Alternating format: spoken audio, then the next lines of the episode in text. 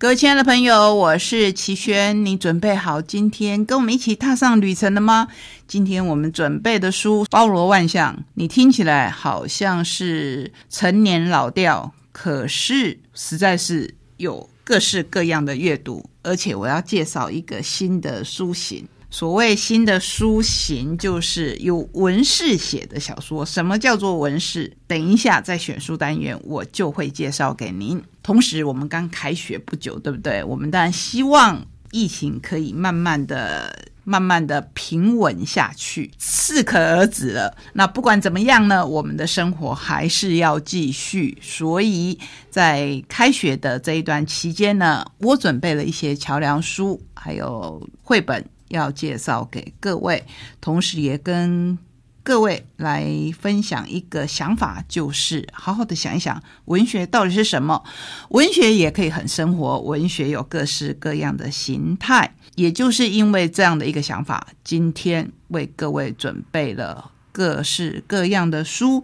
那故事，今天小青姐姐为我们采访了，由她来跟我们介绍。小鲁所出版的书，自己要介绍哪一本书，当然就不是由我来接中，还是让我们的小青姐姐带领您进入绘本的世界。那我们就赶快上路，走我们今天的阅读的旅程。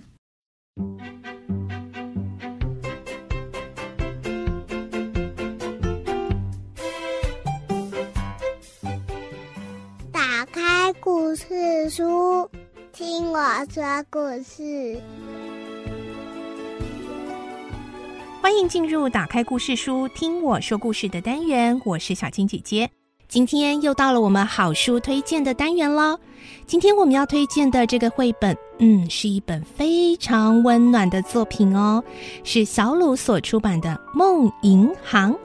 嗯，很特别吧？梦也有银行哦。而在这个银行里面的梦又是哪些梦呢？这些梦又是怎么来的呢？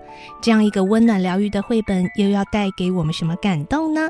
今天我们非常高兴在线上访问到的呢，就是这个梦银行的翻译者、翻译老师刘淑文。淑文姐姐你好，各位听众大家好。因为这是一本来自日本的作品哦，那我们访问到的就是呃翻译这一个作品的老师哦，淑文姐姐。那一开头呢，我们就要稍微来介绍一下这个梦银行哦。其实我一拿到这个绘本的时候，我觉得这个绘图的感觉好疗愈哦。是啊，是啊。听说它的作者是我们其实大小朋友都很认识的一位作者，对不对？拉拉熊哦，还有棉，还有棉被君呢，好喜欢这个绘。绘本作品的风格真的是很温暖的。那梦银行呢，其实就是呃一个呃有很多梦的银行，但是呢，它的店主叫贝贝，却是一个胆子有点小的一个小企鹅。他要怎么样跟他的好帮手默默，就是那个马来莫的莫。联手经营这样子的一个梦银行，哎，我觉得这个故事真的好感人哦。本来想把它整个感人的部分讲出来，可是我觉得这样好像有点破梗 啊。待会也会请淑文姐姐跟我们分享哦，淑文老师，因为在整个这个看起来插画风格其实也是算清新简单的、很直朴的，但是我觉得他的故事有一个转折，然后让我们觉得啊很感动哎。虽然我已经。年纪这么大了，可是看了还是非常的感动，甚至大人看了会更感动哦。所以我们要请这个舒文老师来跟我们介绍一下哦。诶，您在翻译这本书的时候，呃，就是我们刚刚说到的这个故事的主角哦，贝贝。他虽然是银行的这个扛把子，可是他其实不是很喜欢这个工作，对不对？是啊，是啊。其实啊，我们呢在看绘本的时候啊，第一个啊，爸爸妈妈、老师、小朋友，我们都应该一起来认识。呃，不只是译者，就是这个作者呢。他作者自己呀，当时啊没有想到他会画绘本，所以呢，日本有一个很重要的绘本的刊物叫《摩 A M O E》。那那他专门介绍各种绘本啊，那当中就有访谈到他。然后他刚开始第一次跨刀画绘本的时候，呃，其实呢就是在这个刊物上，然后大家。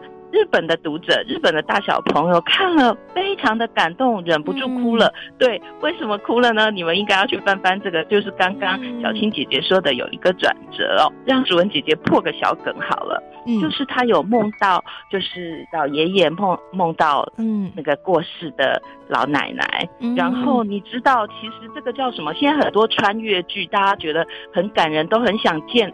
可能不容易再见到，不可能再见到的一个人一面，想要传达过去在一起没有办法传达的心意，或者是对他说声谢谢，那就太棒了。所以这个小小的梗就是这个穿越嘛，就是一个梦中相遇的故事。尤其是我们说最浪漫的事，就是老爷爷跟老奶奶仍旧能够呃携手在人生的。在最后一个阶段，一起做一些什么事？那这故事里面就有非常非常多的画面，相当感人。但是我觉得这个故事另外一面，除了感人催泪，我觉得是对我个人而言是很励志的。这个故事呢，其实有很多小朋友，呃，在他出版以后听过。然后有个小朋友就跟我们说，他有个同学啊，看完《梦银行》的时候，就跟大家分享。他很想见到当时一个患了就是癌症，然后呃遇见的姐姐。那那个姐姐呢过世前，他就告诉他说：“你好好哦，都可以去学校读书，我都只能请家教到医院来。”那那个小朋友啊，读书原来是幸福的事情啊。嗯，是。后来他就没有再见到这位嗯身边的姐姐。然后也有小朋友就说。我觉得好成熟哦，他就是说，哇，这个故事好棒哦，就是有回忆。然后呢，嗯，所以他们读完以后，很多小朋友就交换说，那你想做什么样的梦？写在纸上，大家交换念出来。结果有他自己觉得有一个同学的发言，他印象很深刻。他说。嗯，我们不只要梦，我们还要有梦想。哦，我觉得那个故事的这个主角啊，呃，如果大家有看过这本书啊，其实他刚开始啊，并不太喜欢这本工作。那如果大家去翻翻这本书，嗯，其实到最后，店主贝贝好像有了一些改变。这个改变呢？会不会这个梦银行是他下一阶段的梦想呢？但绘本好好玩有趣的地方就是，我们每一个人都可以从自己读故事的感觉过程当中，去形成自己的想法。所以呀，我就在想，大小朋友，我如果我们今天刚好有一起读这本书，嗯，那我们可以彼此聊一聊，这角色是谁？不只是店主贝贝，对不对？其实很打动我们的是那个老爷爷，对。然后还有一个是小小朋友会很好奇，一直问的，就是那个收梦的那个。我在翻译的时候。忍不住去研究 研究这个收梦的好伙伴哦，嬷嬷。但是大家读的时候，除了可以看主角之外，我们还可以看一下哦，这个胆小的。嗯，贝贝，呃，大家可以看一下，它色彩是黑白。收梦的这个嬷嬷也是黑白的，对，一个气可是刚刚小青姐姐说，哇，这本梦银行好，色彩很缤纷。我觉得这个超厉害的，她选了一个黑白的动物。对，来把但是呢，但是他的梦境是五彩缤纷的，所以呢，爸爸妈妈跟老师跟孩子，甚至其实小朋友就可以读出来，就是可以找一找这本书里面这些颜色，你觉得为什么？嗯，你觉得是什么看法？哈，这个背景啊，这个场景啊，这个用色啊，就是图像的这些元素，甚至。为什么这些梦是圆的？我们可以聊聊形状，很可爱。可不可以是别的颜色，或者是不同的梦？还要考考大家哦。为什么要叫梦银行，不叫梦的糖果铺？呃，这个作者自己也有聊到哦。他说啊，他从小对银行就从就是抱持的憧憬。其实舒文 姐姐也是哎，我们都希望能够做呃。有很有很充裕的资源，然后呢，可以把故事说不停的是，这是我的梦。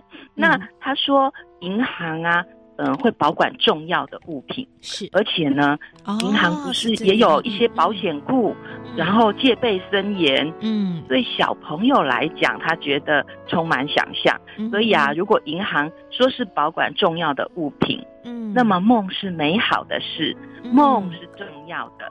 所以呢，哦他他一边画，他就觉得，对我这本书就要叫做《梦银行》。哦，原来如此，哎，这样子的一个感受更加的深刻。这是一个呃有价的东西，所以呢，在银行里面也是为我们守护我们最珍惜、最有价值的东西。对啊，所以啊，如果亲子要共读啊，嗯，除了我们刚刚说的，嗯。从儿童文学的这些要素啊，嗯。呃，主角、情节、场景，我们一开始就可以来想一想，脑力激荡，嗯。它为什么要叫梦银行？如果是你的话，嗯。你会用什么方式守护你最重要的东西？嗯嗯，好，我们非常谢谢今天淑文老师接受我们的连线专访，带来这一本真的是，尤其在这个疫情期间呢，我觉得可能我们身边呃有一些失去，呃也有一些不安。那我觉得这样的一个绘本是能够帮助我们把我们的心回到一个稳稳的安全感里头。在梦银行里，我们跟着这个贝贝哦，一起学会去承担，一起学会呃在害怕中前进，然后守护别人的梦想，也找到了自己要守护的梦想。谢谢今天舒文老师、舒文姐姐接受我们的连线访问啊，那也希望老师下次能够再跟我们一起来推荐好书哦。非常乐意，谢谢大家，谢谢姐姐，嗯，好，拜拜。拜拜。